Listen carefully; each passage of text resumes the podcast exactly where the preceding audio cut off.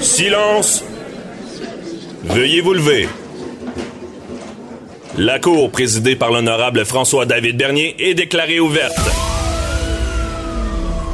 Entrez dans les coulisses de la justice. Écoutez, vous serez pas jugé. Ils appellent à la barre les acteurs de l'actualité. Oui, votre honneur. Avec François-David Bernier. Avec François-David Bernier. Avocat à la barre. Cube Radio. Bonjour, bienvenue à Avocat à la barre, votre émission pour bien comprendre l'actualité judiciaire euh, et juridique. Euh, Aujourd'hui, euh, on parle de... on- il y a Philippe Paul, il faut écouter cette entrevue-là. C'est un policier qui a 28 ans d'expérience. Il a été infiltrateur. Il a travaillé avec les informateurs. Donc, qu'on voit dans les films, les, gens qui informent les policiers, il nous explique qu'il a écrit un livre qui s'appelle Le Code 4.1, Le pouvoir des informateurs. Il est avec nous. Ensuite, Maître Boily qui revient sur le débat présidentiel et la nomination de la juge à la Cour suprême des États-Unis. Euh, il y a Maître Jean-Philippe Marcoux qui nous parle. Ben, c'est la- l'avocat qui a quitté euh, l'écrivain qui, a, écrit le, le roman Ansel et Gretel, qui avait été accusé de pornographie juvénile. Il nous explique comment s'est passé le procès. Et pour finir, on répond à vos questions, les questions du public. Votre émission commence maintenant. Vous écoutez Avocat à la barre.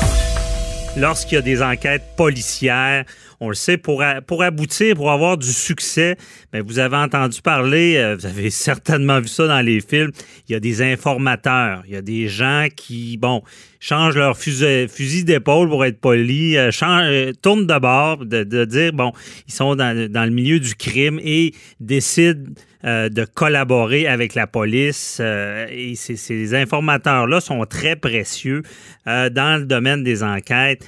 Et il y a un livre euh, qui est sorti qui s'appelle la- euh, 10. Ah ben, le- le- le- l'écrivain va nous le dire. Je pense que c'est pas 10-4, mais c'est euh, un livre qui a été écrit par euh, Philippe Paul, qui a été policier au SPVM pendant 28 ans.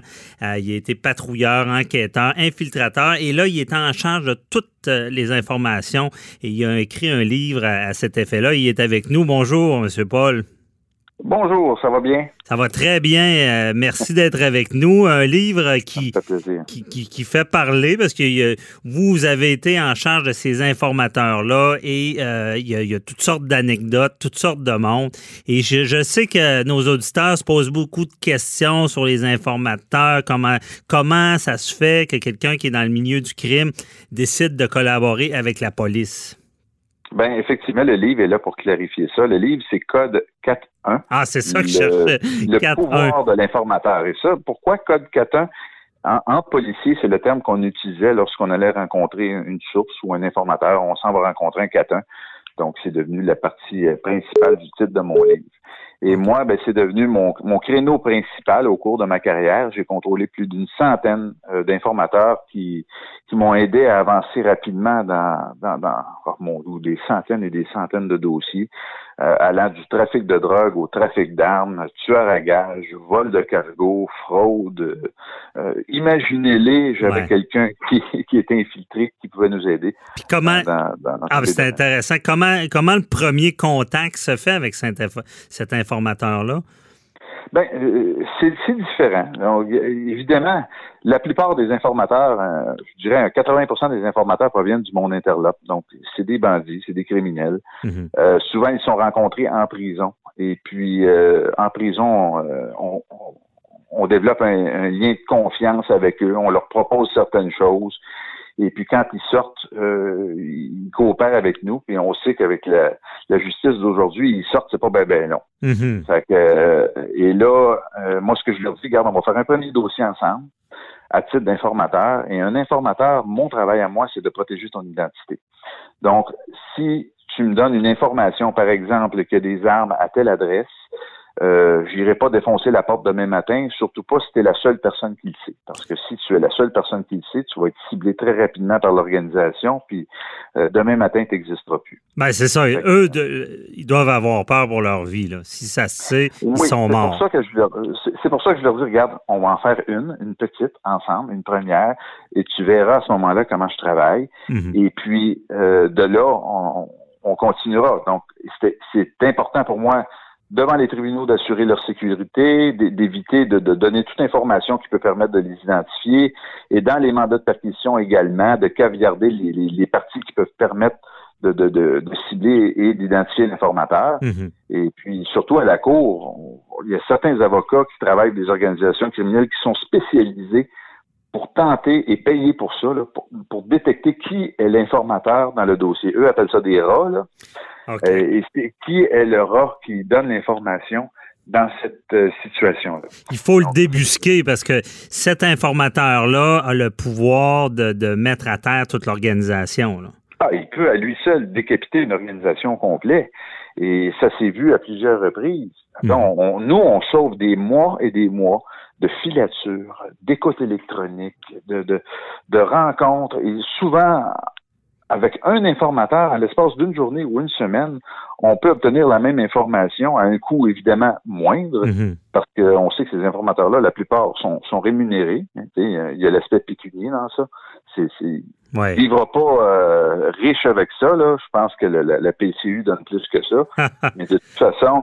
Euh, Mais c'est ça, c'est intéressant. Euh, Monsieur Paul, cet aspect-là. Parce qu'il y a beaucoup de gens qui disent ben c'est ça, l'informateur, il va commettre un crime, puis il fera pas de prison à cause qu'il collabore avec la police. Ou ils vont lui donner un million parce que là, et puis il va faire une belle retraite parce qu'il il va, il va stouler en bon québécois l'organisation. Parce que ils peuvent pas commettre de crime. On sait que probablement qu'ils en font pareil, mais un informateur, là, il t'informe sur les activités criminelles d'une autre personne. On sait, on n'est pas fou, on sait que s'il est mhm. dans l'organisation, puis qu'il sait que le gars vend de la cocaïne, puis la cache à telle adresse, c'est que probablement qu'il a participé d'une certaine façon. Ouais. C'est pas comme un délateur. Un délateur va pouvoir participer d'une certaine façon, mais son identité sera éventuellement dévoilée. OK, c'est ça. Il y a une différence entre l'informateur, le délateur. Le délateur. Le délateur, lui, euh, il est connu, il a un contrat de signé avec la police. Il va, il va témoigner devant les tribunaux. Donc, ce contrat-là va stipuler certaines choses par la suite. On va peut-être changer son identité, le déménager, assurer sa protection, mais il, va avoir un, paiement beaucoup plus onéreux dans ce cas-là qu'un informateur qui va le faire sous le couvert de l'anonymat. Mm-hmm.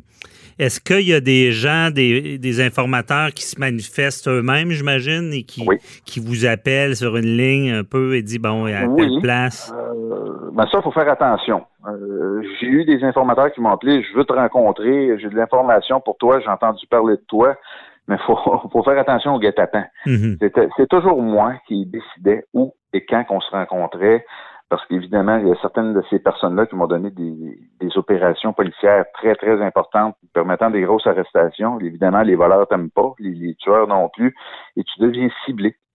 Mhm. Donc, il y a eu des contrats euh, sur moi dans le passé. Donc, euh, pour pallier à ça, il ne faut pas devenir une créature d'habitude. Il faut changer régulièrement notre chemin lorsqu'on va à la maison, ne pas aller toujours au même restaurant à la même heure et s'asseoir à la même place. Mais ça, c'est des c'est des choses qu'on apprend par expérience avec le temps. OK. Donc, c'est ça, vous avez déjà été ciblé là, quand vous dites qu'il y avait un contrat, vous avez été identifié.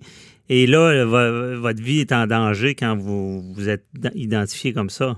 Oui. Euh, aujourd'hui, est-ce que ça plane encore? On ne le sait pas. Mais euh, à quelques reprises, euh, ma vie a été mise en danger. À quelques, quelques fois, l'escouade des homicides sont intervenus en allant voir les, les principaux intéressés pour les aviser qu'on savait. Et mhm. puis, s'il arrive quelque chose, on sait que c'est vous. T'appelles ça brûler la job. Là. OK. Euh, sauf que dans mon cas, moi, ça me protégeait pas plus. Fait que souvent, j'allais voir le bandit moi-même. Puis je m'assoyais avec. Puis je te regarde. J'ai huit ans avant de prendre ma retraite. Si vraiment tu veux mettre un contrat sur moi, mais les prochaines huit années de ta vie risquent d'être infernales parce que mon travail, c'est de t'arrêter. Je comprends. La, seule arme, parce que j'imagine ça doit être assez difficile à vivre, euh, un contrat, euh, puis là, c'est ce que vous expliquez, il faut défaire ses habitudes pour éviter que, parce que c'est comme ça que les assassinats euh, fonctionnent. Ils savent qu'à telle heure, ben, tu es allé au gym, tu es, allé porter ben oui, ben, Je vous donne un, récent exemple. Un, bandit que j'ai dû aller viser, que sa vie est en danger, une étoile montante de la mafia montréalaise, mhm. Andrew Scopa. Donc, euh, même euh, je l'ai visé de, de, changer ses habitudes, ainsi de suite, parce que sa vie était ciblée.